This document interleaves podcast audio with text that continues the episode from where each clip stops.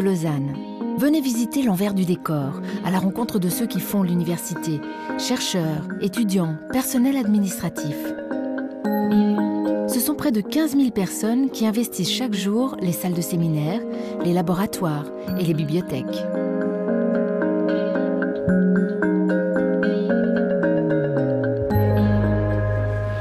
Ici, on étudie le mystère du sommeil. Grâce à l'observation des souris, on en sait un peu plus sur ce phénomène qui occupe pourtant un tiers de notre vie. Bonjour.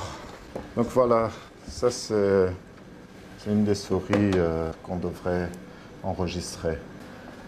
Comme chez l'homme, il y a des petits dormeurs et de gros dormeurs chez la souris. Donc nous essayons de comprendre qu'est-ce qui régule leur sommeil pour essayer de comprendre les mécanismes fondamentaux du sommeil chez l'homme. Récemment, nous avons identifié un gène qui est impliqué dans la qualité de sommeil. La découverte de ce gène est une avancée majeure dans la compréhension des mécanismes du sommeil et peut ainsi aider à soulager les patients. À l'université, la recherche fondamentale se conjugue avec application clinique au centre du sommeil, créée conjointement avec le CHUV. J'ai vu une famille de, de somnambules et en fait, elle, elle est somnambule. Je crois qu'elle a un frère qui est somnambule aussi, mais c'est vraiment grave. Quoi. Elle se réveille toutes les nuits, elle commence à sortir tous les habits de son armoire, elle les aligne par terre, elle fait peur à son mari, elle se rappelle de rien le matin. et dans sa famille, il y a plusieurs personnes qui font ça. Le somnambulisme, la narcolepsie, l'apnée du sommeil, l'insomnie sont quelques-uns des nombreux troubles du sommeil. Pour que ceux qui en souffrent puissent être aidés, une nuit d'observation hérissée d'électrodes est indispensable.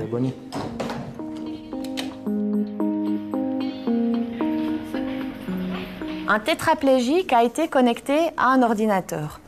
Et l'idée était de pouvoir directement euh, manipuler un ordinateur par la pensée. brain to machine, le cerveau directement connecté à l'environnement, ou brain to brain, connecter nos cerveaux les uns aux autres. L'homme fusionnera-t-il un jour avec la machine? Quelles en seront les conséquences? Ces questions sont au centre des recherches de Daniela Cherqui. Sommes-nous appelés à devenir des cyborgs? En Angleterre, le cybernéticien Kevin Warwick a déjà franchi le pas en implantant une puce sur son système nerveux afin de commander une main robotique à travers Internet. La question qui se pose actuellement est celle de savoir jusqu'où nous allons aller dans la fusion avec la machine.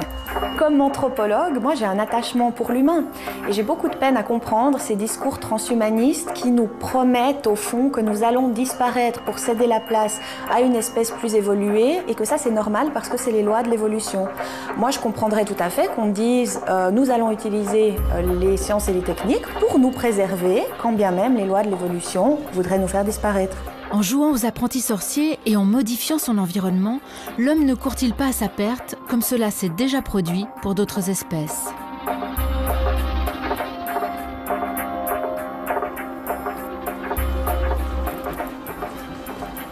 Alors le loup a toujours représenté aussi l'image du mal ou du diable euh, dans l'imaginaire collectif. C'est une des raisons aussi pour lesquelles il a été éliminé, au point qu'il y a un siècle, on n'en trouvait pratiquement plus en Europe de l'Ouest. Alors aujourd'hui, si on veut voir des loups euh, de si près, euh, soit on doit venir dans des musées, soit il faut aller dans des réserves naturelles éventuellement ou dans des zoos, mais c'était une espèce paradoxalement très commune jusqu'à il y a 200 ans peut-être, et elle a disparu rapidement, d'une part à cause de la déforestation et d'autre part à cause de l'acharnement de l'homme à la faire disparaître.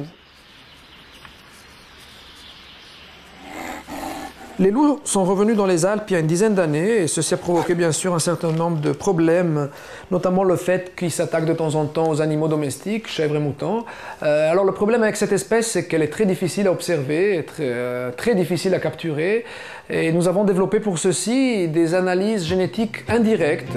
Les chercheurs traquent les traces d'ADN sur les lieux des attaques le laboratoire de Lausanne est l'un des seuls en Europe à pouvoir déterminer avec précision les loups impliqués et leur signature génétique.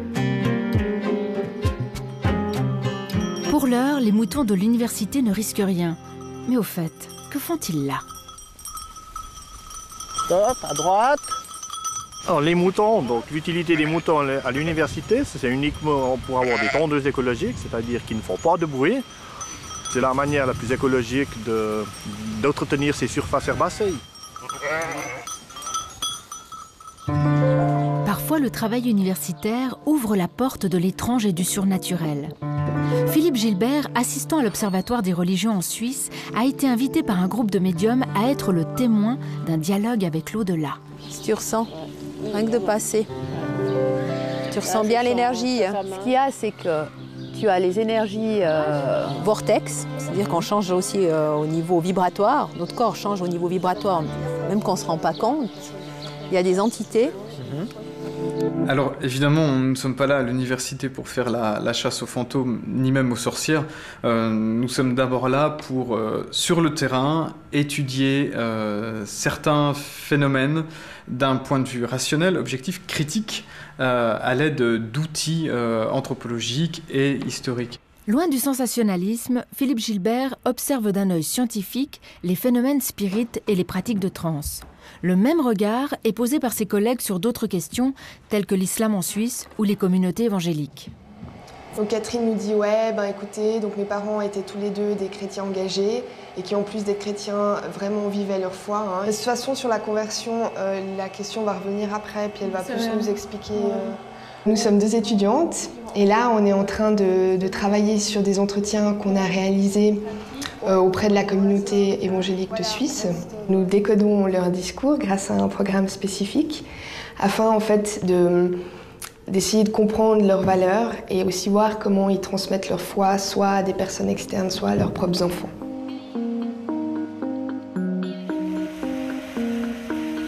Monsieur l'huissier, vous pouvez faire entrer le prévenu. Vous êtes prévenu de lésions corporelles simples commises par négligence pour avoir, le 6 juin 2005, frôlé le motocycle conduit par M.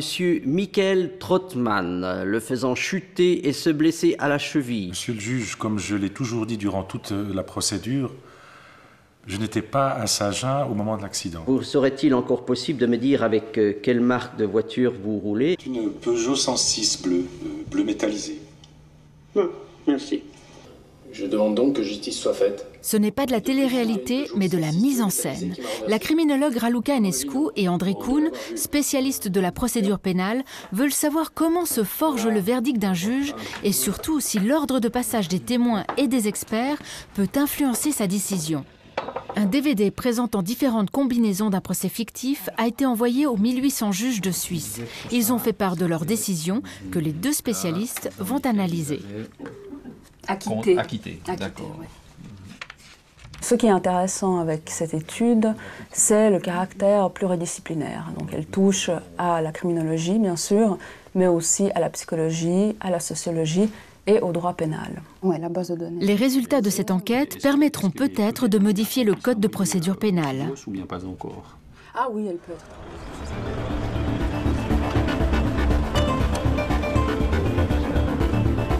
Bonjour madame. Mon propos est de vous sensibiliser à l'action diplomatique de la Suisse et à l'exercice d'une activité professionnelle dans les organisations internationales. Entrer dans la vie professionnelle n'est pas toujours aisé. Les étudiants conscients de cette difficulté organisent régulièrement des forums où ONG et entreprises présentent leur travail et offrent des débouchés. Mais donc l'année prochaine, on va essayer d'élargir le concept donc un peu sortir de la faculté HEC, donc pour toucher le maximum de, personnes, les SSP, les lettres. Et le Il est important de pouvoir mettre en pratique ces connaissances et Suzanne de Tréville, doyenne des HEC, œuvre dans ce sens. En fait, ça peut même être extrêmement intéressant d'avoir cette possibilité et voir euh, comment nous pouvons travailler ensemble pour euh, ouvrir le plus de portes possible vers le monde extérieur. Transmettre son savoir est un autre défi. Les enseignants disposent ici d'outils spécifiques pour mener à bien leurs cours. Et c'est Denis Berthiaume qui en détient les clés. Alors, je vous écoute. Alors, je suis responsable d'un master en économie et management de la santé. Dans ce cadre, j'ai un souci d'évaluation de, de programme. Ça, c'est un exemple ici de ce qui ressort de ce cours-ci à ce cas-ci pour le professeur X, euh, relativement aux objectifs du cours, ben, que dans l'ensemble, tout cela sont bien définis. Donc, rapidement, pour l'enseignant, euh, c'est possible de voir ce qui se dégage de mon enseignement, qui fonctionne bien et puis ce qui fonctionne moins bien. Les méthodes développées ici permettent de conserver le dialogue et être à l'écoute des étudiants tout en offrant un enseignement de qualité.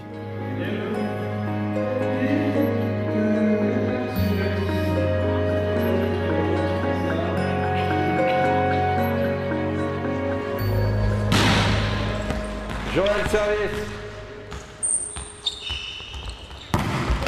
Hop, hop, c'est super bloqué. Balle de poing là. Le central recule, hop. Joël, Joël, juste.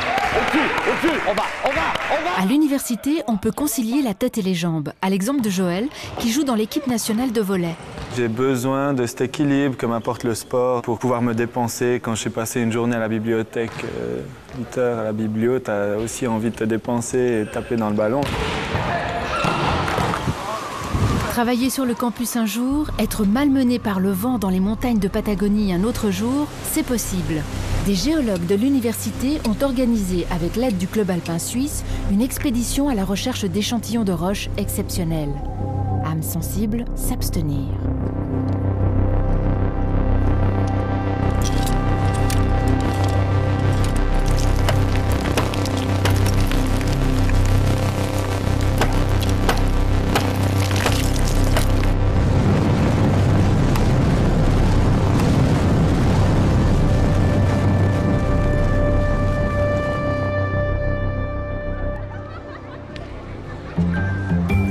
L'université est un lieu ouvert. Chaque année, le temps d'un week-end, les familles sont invitées à investir les lieux, s'étonner, découvrir. Et vous voyez qu'on revient à un plan rapproché comme on avait avant. Il n'y a pas de coupe, pas de changement de plan. Travelling arrière, c'est toujours le même plan. Comment ça s'appelle cette échelle de plan, la grandeur Détail. Plan de détail. À nouveau, on revient sur les mains et vous voyez que James Bond, on le voit toujours pas. Et donc, nous avons dans cette séquence 12 plans. Eh bien, vous allez faire la même chose avec une autre séquence où vous avez aussi Sean Connery dans le rôle de James Bond. Les enfants d'aujourd'hui seront ceux qui créeront l'université de demain. Eh bien, il y a plein d'autres structures à l'intérieur de la cellule. Éveiller leur curiosité, allumer la flamme dans leur regard, c'est transmettre l'idée d'un savoir vivant.